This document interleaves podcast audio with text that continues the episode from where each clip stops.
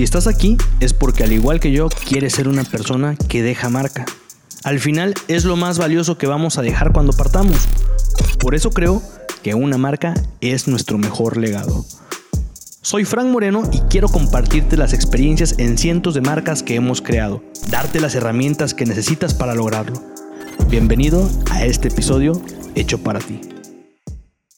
Bienvenidos a este episodio que es parte de una serie donde voy a invitar al equipo de Endor, a miembros del equipo de Endor, para que nos den su perspectiva y nos compartan su conocimiento. Creo que es algo súper valioso porque en algunas ocasiones lo he dicho, que cuando estaba empezando hace ya 10 años, pues yo tenía alrededor de 21 años, pero no sabía ni qué hacer, ni por dónde ir, y tenía demasiadas dudas, pero me encontraba con un problema. Nadie me abría las puertas de sus agencias. Me intrigaba saber cómo funcionaba una agencia por dentro.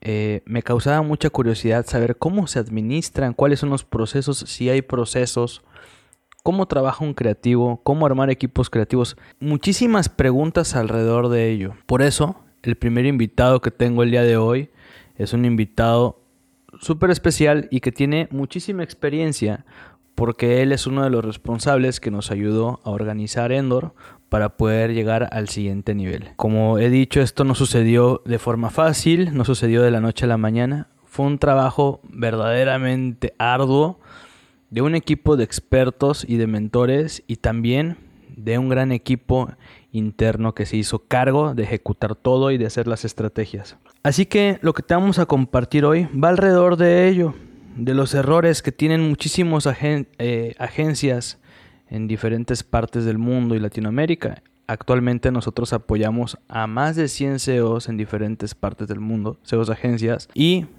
el buen profesor Rock está aquí a mi lado, pues bueno, él es, él es tutor y acompaña a más de 100 CEOs en el proceso.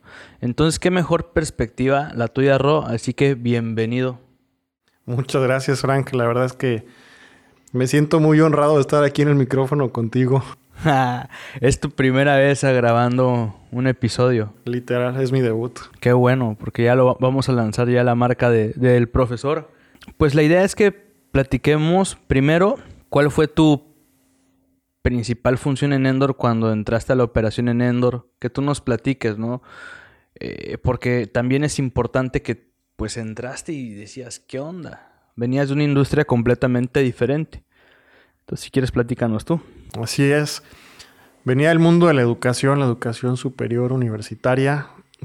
Toda mi vida había estado ahí y había estado ahí buscando procesos de transformación humanos. Y entonces vine a un proceso, una de transformación empresarial con muchos retos porque siempre en estos procesos se encuentran resistencias, pero la construcción como tal, pues mm, se vuelve compleja también. Mm, yo creo que de lo que me tocó participar en, ese, en esa parte de la construcción de la aceleración de Endor, pues fue, y lo voy a contar como anécdota, pero fue como que el equipo nos acostumbráramos a que Frank no está, porque Frank estaba presente siempre y hubieron ahí algunas circunstancias, un tema de salud, me acuerdo perfectamente, creo que eso no, nunca se me va a olvidar, en donde de repente Frank desapareció tuvo que desaparecer. Y acababas de entrar. Estaba recién, llegado, estaba medio entendiendo en dónde estaba pisando y hubo un día que me dijiste, vamos a desayunar. Y desayunando era un viernes, me voy a tomar un break de tres semanas. Y ¡pum! Desaparición casi total. No puedo decir total porque nunca te desapareces. Pero entonces ahí fue que como equipo empezáramos a entender que nosotros teníamos la responsabilidad y teníamos metas claras sobre las cuales teníamos que trabajar e ir resolviendo lo que se nos cruzara en el camino. Entonces eso fue como romper un paradigma fuerte porque digamos que pasamos de presencia total de Frank, de cero, de 100, perdón, a cero. Entonces esa parte nunca se me porque además como bien dijiste yo estaba recién llegado. Y luego también me tocó participar como en la estructura interna de algunas eh, herramientas que pues hoy funcionan y hoy compartimos, como dices, con, los CEOs que están en nuestros programas. Ejemplo, hacer un análisis para poder determinar los precios de nuestros servicios. Y en esos análisis, metiéndonos un poco de, de números, llegamos a conclusiones en donde algunas cuentas importantes no nos dejaban nada de utilidad. Eran las que más nos demandaban. Estábamos perdiendo. Sí, estábamos perdiendo. Tiempo y dinero. Y, había mucho desgaste en la operación del equipo también porque eran cuentas complejas, demandantes. Si bien es cierto que eran marcas importantes y entonces en el portafolio de la agencia pues se valoraba tener esas, esas marcas. A, fuera de costo de, de regalarles el trabajo sin darnos cuenta. Oye, pero qué bueno que tocas ese punto porque cuando entramos en el proceso de reestructuración y del análisis de precios y así, fue siete años después de que Endor arrancara. Entonces, ¿cuánto tiempo? O sea, la pregunta que yo me hago ahorita, ¿cuánto tiempo estuvimos así? Muchísimo tiempo. Y lo peor es que esto le pasa a agencias que llevan 20 años ahorita y también agencias que están empezando.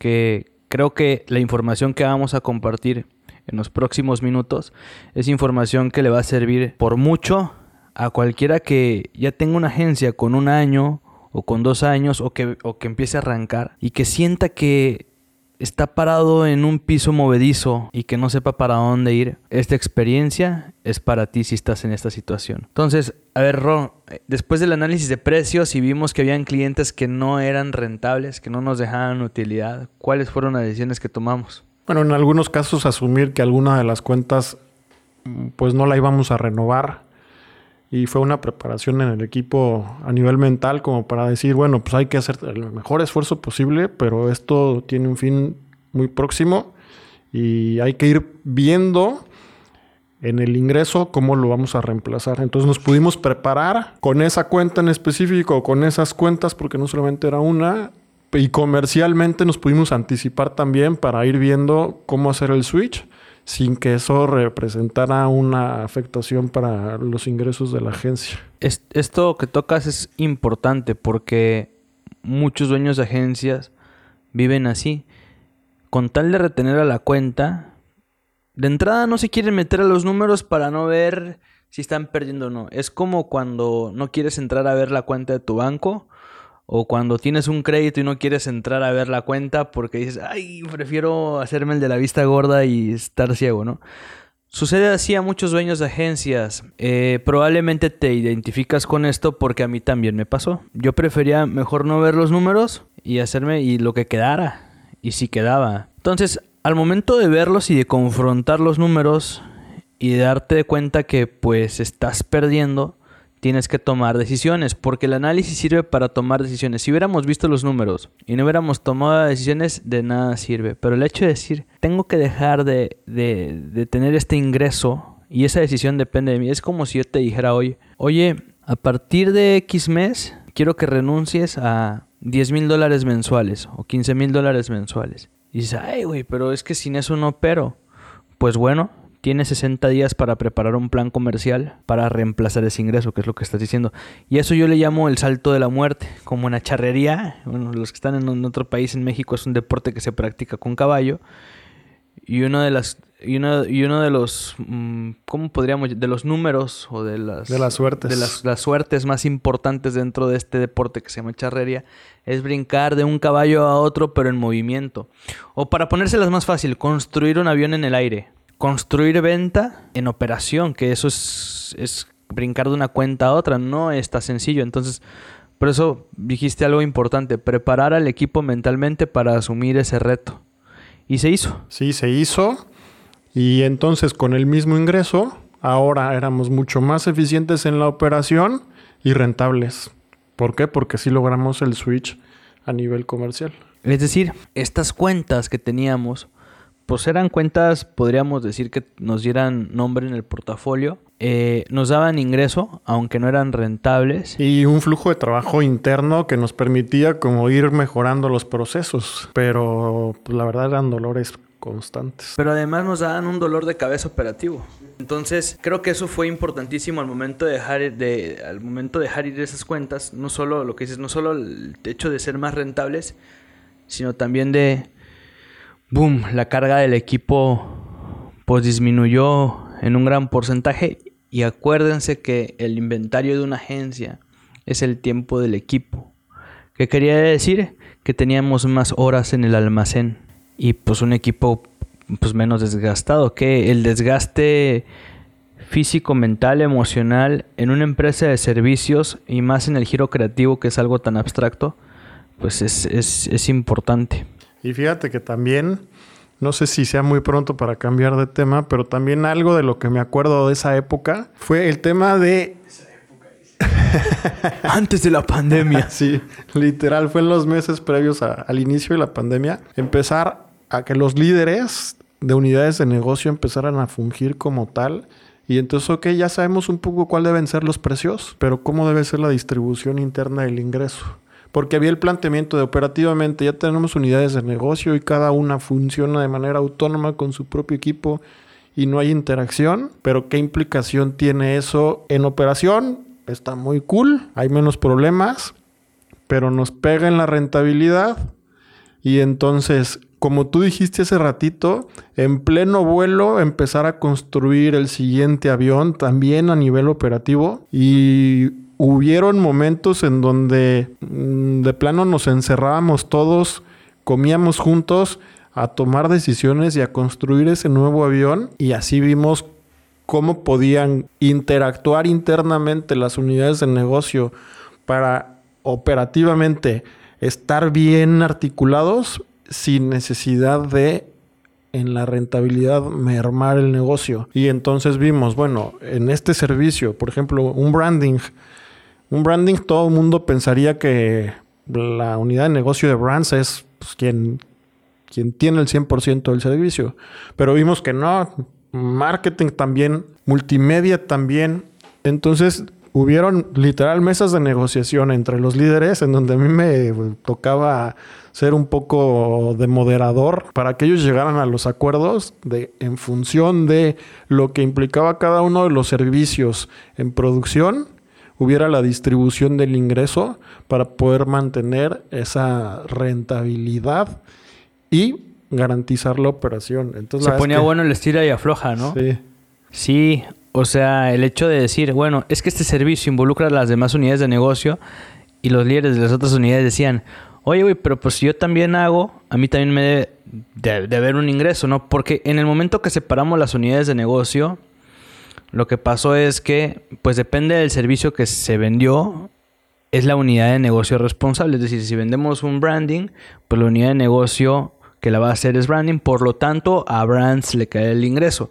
Pero con lo que dice Roque, cuando nos dimos cuenta que pues las demás unidades de negocio también se involucraban en menor porcentaje, no sé, un 20% del proyecto, pero pues saltaba el de multimedia y decía, oye, pues yo hice el 20% de ese proyecto de branding porque hice las animaciones y eh, los videos conceptuales. A él también, pues le debería de tocar algo de la participación. Y sí, entonces ahí fue el, el estira y afloja. Bueno, ¿cuánto tiempo le estás metiendo tú? Y así se negociaban entre ellos, ¿no? Sí, y ahí lo construimos a prueba y error también. Fue a prueba y error. Y con la conducción también de, de, de Shant, de que se la sabe de todas, todas, en lo, en lo que implica para uno y para otro. Entonces, ella mm, de manera muy atinada también soltaba algunos puntos de acuerdo y era más fácil de construir porque ella como project manager conoce perfectamente la operación. Oye, me gustó eso que mencionaste de a prueba y error porque no existe un documento o un libro que te dijera en ese momento lo tienes que hacer así y así y así. Y cuando digo que no hay una agencia que abra las puertas y te comparta esto, pues es real, al menos la metodología que nosotros hemos encontrado, que es a lo que nos dedicamos hoy, a compartir todo este conocimiento que documentamos por supuesto y que es lo que consta del programa de aceleración de agencias donde pues atendemos a CEOs de diferentes agencias. Pero no todo salió de la noche a la mañana, porque aparte de la prueba y error, eh, la asesoría de gente externa, por ejemplo, Emilio, Emilio, un coach de negocios que tiene mucho recorrido, muchos, muchos reconocimientos, pues en este proceso siempre fue indispensable. Y Emilio y su equipo, porque por ejemplo, yo en un principio tenía un coach como sombra, además de Emilio. Luego Caro también traía sombra para la parte administrativa. Entonces, sí, el hecho de contar con un experto externo con estas credenciales, este expertise y con su equipo, no entiendo el proceso que vivimos sin la participación de ellos en realidad. Fue muy importante porque pues a nosotros nos toca la parte de ejecución, o sea, eh, y, y, todos los mentores dan su consejo. En el caso de Emilio, que es coach, él nos dice, pues yo creo que debería ir para allá o nos hace preguntas que nos cuestionen muy acertadas, que nos llevan a respuestas pues también acertadas. Pero al final la ejecución pues dependía de nosotros, del equipo. Y por eso fue un trabajo arduo. De hecho, pues fue algo que sucedió. Mm, aquí la memoria me va a fallar un poco porque no me tocó el inicio y luego ya la recta final tampoco. Realmente ahí mi participación es nada más de un periodo de como unos seis meses, pero estamos hablando que la parte, la participación de Emilio en todo este proceso de aceleración es al menos dos años. Sí, sí. Y no concluyó ahí. No, no, no. Es que nunca, nunca concluye. Nunca concluye. Pues nosotros seguimos buscando mentores. Eh, armamos la mesa de consejo trimestral que ha sido también algo importante. No depende de la opinión. Lo, que más me gusta de esto es que al momento de formar este nuevo sistema de trabajo con los líderes, pues rodeado de gente, gente experta, es que las decisiones no dependen nada más de mí. De hecho, no dependen de mí. Yo doy mi opinión, pero también hay gente que externa que pone su opinión y el equipo también pone su opinión. Entonces, cada decisión tomada está soportada no por lo que yo pueda pensar, porque yo puedo creer que algo que está bien no está bien. Y eso da mucho más seguridad en cada uno de los pasos. Y para todo esto, no has dicho ni cuál era tu función eh, al inicio. Director de operaciones. El director de operaciones. Sí. Pero entendiendo como la operación no solamente en los procesos de producción, porque tal vez eh, también tenía participación con el equipo comercial y también tenía participación con la administración. Entonces eran los procesos completos. Yo quiero comentar algo porque dijiste que estuviste involucrado en una parte del tiempo y antes habíamos arrancado, pero no mucho antes. Llevábamos tres meses en este proceso de transformación. Y en este proceso de transformación yo me di cuenta de una cosa, que necesitábamos gente súper capaz para que nos pudiera ayudar en esto. Pues con un nivel, podríamos decir, de seniority, de más experiencia y decía, pero ¿cómo? ¿Pero cómo? Obviamente, al momento de hacer esos cambios, pues la nómina incrementa, ¿no? Porque al traer, pues, mayor talento, hay mayor paga. Y es un brinco que se tiene que dar, o sea, todo el tiempo la aceleración está llena de brincos, que no hay un, no hay un día perfecto, es lo que te quiero decir ahorita, no, no existe. Entonces, acabamos de arrancar en el proceso de los tres meses yo sabía que necesitaba personas que tuvieran el seniority para podernos ayudar a, dar este salto. Y en ese momento me topó con Ro. No vienes del mundo creativo, no tienes a lo mejor experiencia en esto que nosotros hacemos, pero tus cualidades como persona, porque habías, bueno, tú eres ingeniero de entrada, pero conocía tu perfil, sabía que tú estuviste en Anáhuac, pues en un, en un alto nivel muchísimo tiempo. Sabía con mucha gente con la que trabajaste en la Nahua que son amigos, amigas, pues me, comentaron, no, es que nos encanta trabajar con Ro, funge como coach. O sea, que esa no era tu función y tú fungías como coach de la gente del equipo. La gente se sentía muy soportada por ti y eso me lo comentaban. Las referencias tuyas súper buenas. Eh, y en esto yo quiero recalcar algo. Si se fijan, a lo mejor Ro no tenía la experiencia en esta industria, pero lo más importante al momento de traer jugadores a tu cancha es la actitud antes que el talento. La actitud mata el talento. Con esto no quiero decir que no tengas talento. Más bien, aquí podríamos eh, llevar esta frase a la experiencia en, en este sector. Pero yo dije, bueno, si tienes estas cualidades, una vez que entres, pues a lo mejor como es al inicio estabas como estanteado, pero era cuestión de tiempo que tú le agarraras la onda. Lo que quiero decir con esto es que tienen que traer jugadores que les ayuden a crecer cada vez que sean mejores que ustedes mismos. Y también que no siempre esos jugadores van a estar donde lo esperan. De hecho, es algo que ha pasado frecuentemente en Endor. Claro que hay diseñadores que estudiaron diseño gráfico y que hay gente de video que estudió video, pero tenemos mucha gente súper buena que no tiene nada que ver con esto y que están acá. ¿Por qué? Porque ahí es donde tu ojo como director de una agencia debe estar prendido en, en, ese scouting para encontrar a gente así. Y un paso importante para mí en ese momento que llevamos tres meses fue decir, Ro, te presentamos una propuesta y fue parte del proceso donde yo lo validé. O sea, no fue una decisión de se me antojó y lo voy a hacer. No. A ver, la pensé. Yo me siento con Emilio y le digo, quiero hacer esto. Y me dice, va. A ver, primero, ¿de dónde vas a sacar la lana? Pues ya le entregué mi, mi plan, ¿no? Mi presupuesto. Y, ok, va. Siguiente punto. Genérale una propuesta, pero genérale una propuesta que en presentación, ¿te acuerdas que te, invité a presentarte? O sea, le, hice una presentación porque yo quería que Ross estuviera aquí. Tercero, explícale tu visión, tu misión y qué es lo que quieres. Entonces, eso hice. No fue un reclutamiento tradicional. Y no fue porque haga una diferencia con la gente que me tocó reclutar antes, sino simplemente porque en este proceso yo también he ido aprendiendo cómo hacer las cosas cada vez mejor. Quería hacer un paréntesis aquí en, este punto que para mí es como muy relevante. Y ya que lo tocaste, el tema de la visión, Frank, al final, para mí fue un factor muy importante en la decisión. Porque cuando me compartiste la visión, yo la verdad es que conecté con la visión y quise ser parte de la construcción de esa visión. Y lo menciono ahorita porque muchas veces en un proceso de reclutamiento pensamos que el número va por delante. Y sí, sí es importante, claro que sí. Pero el número solo mm, muchas veces se diluye y no es suficiente. Pero el tema de la visión hace toda la diferencia. Sí, porque también es importante decir esto tu perspectiva, que lo que estás diciendo, la visión, porque en ese momento yo no tenía forma de competir con con empresas, eh, podríamos llamar, eh, grandes o globales, porque yo sabía que tú ibas a tener propuestas en la mesa o tenías propuestas en la mesa de universidades de otras partes del país, que es en la cancha donde jugabas, pero también podrías tener pues la, empresa que administra Coca-Cola en el sur de México, que es Bepensa, no sé, empresas de, este nivel. Y dije, bueno, pues ¿cómo puedo competir con alguien que puede tirar una oferta mucho más agresiva económica? Y yo creo que cualquiera lo hubiera descartado.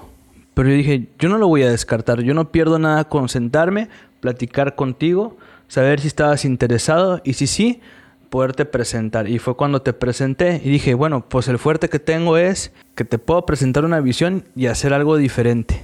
Es una apuesta. Y, y algo que sí es, que, que, creo, es que cuando pues te integras a un equipo que traiga una visión de crecimiento y que esté dispuesta a compartir ese crecimiento, pues al principio a lo mejor los primeros años pueden ser difíciles, pero a largo plazo pues tú también vas a obtener el beneficio de ese crecimiento y no te vas a quedar con el fijo.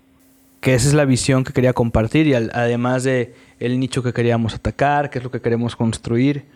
La próxima vez que tú tengas que dar ese paso antes de descartar, no, pues es que no voy a poder traer a un jugador como esos. No, mejor pregúntate cómo sí, siéntate con él, búscalo, platica y haz el esfuerzo de hacerlo porque pues en este caso a, mí me ha funcionado. Aquí está el profesor Ro en este momento. y oye, Ro, y viendo todo esto, pues ¿quién mejor que tú? Juntos nos ha tocado una aventura de acompañar de cero a muchos dueños de agencias en diferentes países. ¿De cuántos países acompañamos a, a dueños de agencias? Son 15, Frank. 15. 15 países. Prácticamente toda Sudamérica, algunos de Centroamérica, Estados Unidos, España y desde luego México. ¿Cuántos problemas similares hay entre esos 15 países en sus agencias? Casi siempre son los mismos. Son los mismos no problemas. No importa en dónde estén, muchas veces incluso no importa el nivel de avance que lleven en su agencia hablando de tiempo. Eh, le pasa lo mismo al que trae seis meses, al que lleva dos, tres años con su agencia. Son recurrentes. vamos a hablar de los tres principales errores que tú ves y vamos rebotando cada uno de ellos y les vamos a tratar de dejar algo de valor, una, una pepita de oro ahí por cada uno de los problemas que toquemos. Va. Órale. Yo voy a empezar por uno que ya dijiste, que eso es bien importante y no conocen sus números. Y el no conocer los números, pues de entrada se da muchas veces pues porque el creativo ciertamente no es numérico. Mi caso. Mi caso. Y luego entonces, como no es numérico, le tiene miedo a los números. O prefiere no ver los números, como lo dijiste hace un momento, por eso quise empezar por ahí. Pero el conocer los números te marca el camino. Entonces yo creo que ese es el primero. Y creo que tocas algo importantísimo, porque cualquiera diría que para poder crecer una agencia es enfocarte en temas de procesos, temas de creatividad, pero no. Yo igual creía eso. Antes, antes de, de cambiar mi mindset y de reestructurar todo lo que hemos platicado, el 80% de mi cabeza pensaba en temas de creatividad y qué le vamos a integrar al servicio y cómo innovar y mi cabeza estaba ahí. Por lo tanto, mi cabeza nunca estuvo con un enfoque en los números. Y lo primero que hay que hacer para crecer es meterte a ordenar los números. Por eso qué bueno que tocas ese punto. Y hablando de números, ¿cuál crees tú que es el principal error? Yo creo que el no tener claro cuáles son los límites para una nómina. Muchas veces crecemos el equipo y lo crecemos porque vemos posibilidades, porque traemos problemas y creemos que contratando y sumando gente vamos a resolver esos problemas, pero no traemos la referencia hasta dónde podemos aguantar en ese crecimiento del equipo. Y me ha tocado ver dueños de agencias en donde el 70 al 80% de sus ingresos son para pagar sueldos. Eso es realmente algo insostenible, insostenible. Pero hay algo grave ahí. Muchos de ellos, porque también les he preguntado, ¿cuál es tu porcentaje de gasto en nómina? No lo saben. No lo saben, no sé. O sea, por lo menos el que dice 70%, pues lo sabe, bueno, está mal, pero pues sí tiene idea. Pero una gran parte no sabe y eso creo que es pues, indispensable porque hablando de números, creo que otro error importante es que no saben su, su, su utilidad, su margen de utilidad o su rentabilidad. La mayoría de los dueños de agencia funcionan, trabajamos un mes, metemos clientes, pagamos nómina, los gastos de la oficina o los que tengas, internet o luz, y lo que queda es la utilidad. Entonces hay meses que hay, hay meses que no hay y hay meses que pierdes y así es. Entonces nunca vas a poder tener un, vaya, un promedio de rentabilidad mensual porque ni siquiera lo conoces. Creo que eso es también un, error que va ligado al tema de la nómina. Porque si tú logras equilibrar la nómina, es lo principal que te va a ayudar a, a asegurar tu margen de rentabilidad. Y es lo que te va a llevar a hacer negocio. Si no, no eres negocio, no generas utilidad no eres, no eres negocio, así tal cual. Y eso ah, es, es un mal tan arraigado que es en general del emprendedor latinoamericano, no solamente del dueño de agencia. Pero sí, sí, eso es lo normal. ¿Sobra algo? ¿Sobra? Hay utilidad. No sobra, pues a ver cómo resuelvo. Vamos a dejar la pepita ahora que dijimos el punto uno, antes de pasar al siguiente punto algo que les, algo que tú digas, esto les puede servir. Yo creo que es que tengan bien claro el etiquetado de su gasto. ¿Hasta cuánto puedo pagar en función de mis ingresos en nómina? ¿Hasta cuánto puedo pagar en otro tipo de gastos que voy teniendo? ¿Hasta cuánto estoy dispuesto a? Pero lo traes etiquetado desde antes para que no te muevas o para que sepas cuáles son tus tus techos para cada uno de, los gastos que tienes que hacer. Para que además el dinero te rinda no solamente en gasto, sino lo que tú decías. Y si es así etiquetado desde el principio, mucho mejor, cuál va a ser mi utilidad. Y cuál va a ser la reinversión, si no el negocio no va a poder crecer también. Claro. Cuando hablas de etiquetar al dinero lo podemos ver en porcentaje. Asumiendo que tus ingresos, el 100% de tus ingresos es, es el 100, ¿Cómo vas a distribuir en porcentaje ese 100% según los gastos. Lo primero que tenemos que separar ahí es la rentabilidad, tu porcentaje de rentabilidad. Después, tu porcentaje de nómina y después tu, porcentaje de variables o los que tengas para allá. Entonces, aprende a etiquetar tu dinero por porcentajes en función del gasto y de tu rentabilidad. Me encanta ese punto porque es básico. Una vez que tienes eso, segundo error. Puede ser la implementación. Implementar es, ejecutar e implementar es, es un es desgastante, o sea, sí sí requiere de tiempo, de energía, de enfoque. Muchas veces sabemos qué es lo que queremos, no siempre sabemos cómo lo queremos o qué tenemos que hacer para alcanzarlo, pero incluso a veces sabiéndolo, no hacemos que las cosas sucedan. Entonces podemos traer un plan, es difícil encontrar quien haga un plan, pero podemos traer un plan, pero eso no se traduce en la realidad. Entonces la implementación, pues si no, no hay nada, si no, no se logra nada. ¿Y qué cosas hemos hecho nosotros para implementar? Bueno, traer KPIs bien claros, traer cortes de caja. Tú lo dices mucho con reuniones de control, el seguimiento. A mí me pasó eso. Hace rato que decías tú que Emilio nos aportó mucho. El hecho de tener yo mi reunión semanal con Emilio, a mí me hacía tener deadlines en donde yo tenía que llegar a la siguiente reunión con avances. No podía llegar con las manos vacías. Entonces el tener reuniones de control también ayuda. Y luego el tener planes.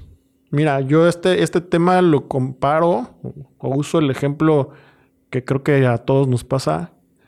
Una cosa es decir, quiero bajar de peso. Y otra cosa es, o sea, con decirlo y con tener la intención, no va a suceder. Casi es seguro que no va a suceder. Sí, y voy a comer sano. No, no va a pasar. ¿Qué es lo que tengo que hacer? Ir con un profesional de la salud que me ayude a armar un plan de alimentación. Y un control. Uno. Dos, yo hacer que el plan suceda. Y tres, volver a ir para traer ahí la presión interna de yo sé que tengo que llegar con un avance de dos kilos menos. No puedo llegar pesando más o pesando lo mismo. Entonces el plan, ejecutar el plan y el control a mí me ayudan para poder implementar. Me encanta la analogía que pusiste, no hay mejor. Así ya saben, hagan el plan, hagan las reuniones de control, pero también hagan que las cosas sean. Eso es algo que muy poca gente logra. Porque nos ha pasado que de pronto se les da la receta, se les dice cómo hacerlo. Estamos detrás, o sea, porque hay un acompañamiento y aún así muchos se quedan sin ejecutar. Y así pues realmente no se puede crecer. Eh, si tú quieres acelerar tu negocio, tienes que tener la capacidad de hacer que las cosas sucedan. Y otra cosa importante es que en ese acompañamiento no es algo que suceda en tres meses. Una cosa es tener el conocimiento, pero realmente nosotros llevamos en este proceso de transformación pagando a gente externa, expertos, alrededor de dos años y medio, casi tres.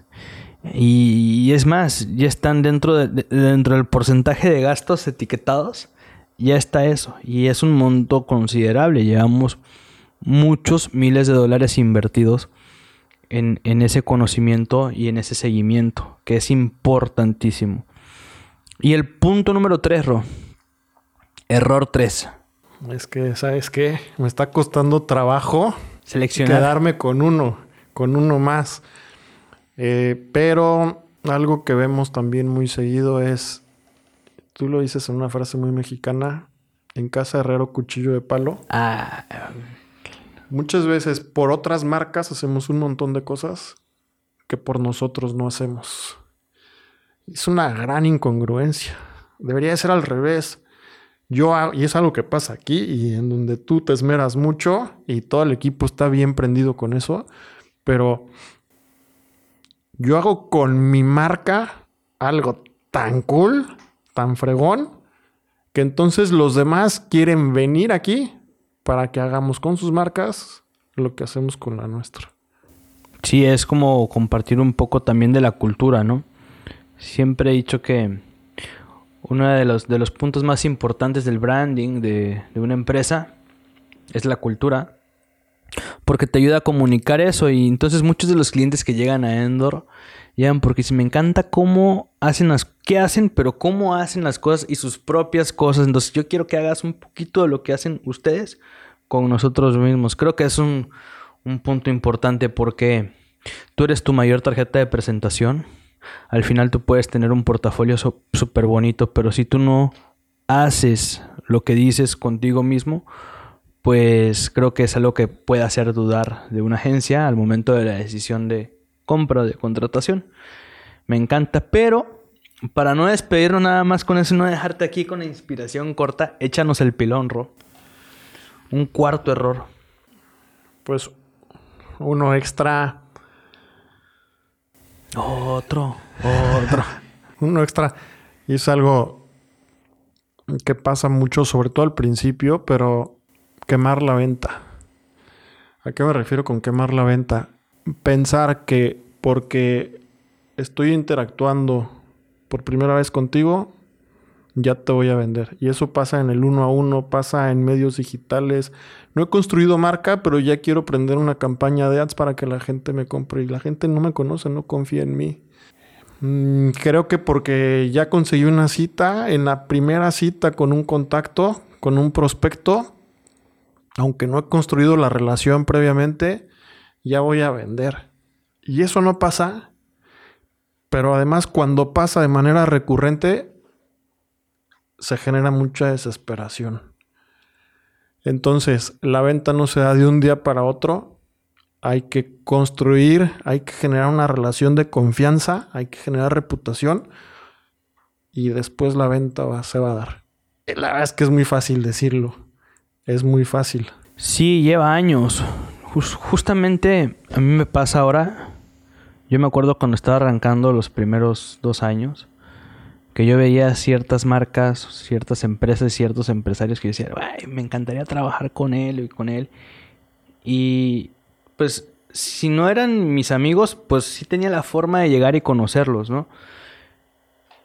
Y yo iba y los visitaba y alguien me ayudaba a poner la cita y ellos me daban los 10 minutos para escucharme, pero se notaba que era pues como parte del compromiso y sí, y de repente pues me daban algo, frecuentemente no, no, no lograba cerrar al inicio, sobre todo en el primer año. Me escuchaban y iba yo emocionado a mi cita, me, sentaba en la sala de espera y pues me atendían, pero no vendía. Yo me, me desesperaba porque yo decía, es que si supieran lo que yo pudiera hacer por sus marcas y ah, podría hacer esto y el otro y sentía impotencia porque no cerraba y me pasaba muy frecuente. ¿Y por qué digo esto? Porque la semana pasada me habló uno de ellos. Entonces ahora yo soy el que decide si tomo la llamada o no. Pero me, ha pasado frecuentemente de que eh, gente que yo visité cuando yo estuve arrancando en el primer año, ahora ellos son los que me hablan y quieren hablar conmigo y quieren agendar una cita. Entonces yo digo, wow. Y me hizo reflexionar igual acerca de, del éxito, porque en ese momento yo decía, ah, es que ese sería mi éxito. Y decía, ¿y por qué ya no? Entonces dije, wow, o sea, ahora me tomó 10 años construir marca y estar ahí tan, tan, tan, tan, para que yo no sea el que va a ellos, ahora ellos, que eso es el poder de una marca. Hacer que la gente venga a ti y tú no tener que estar yendo, yendo. Pero claro, que seguimos tocando puertas. Yo siempre digo que es, hay que haber un, un híbrido, ¿no?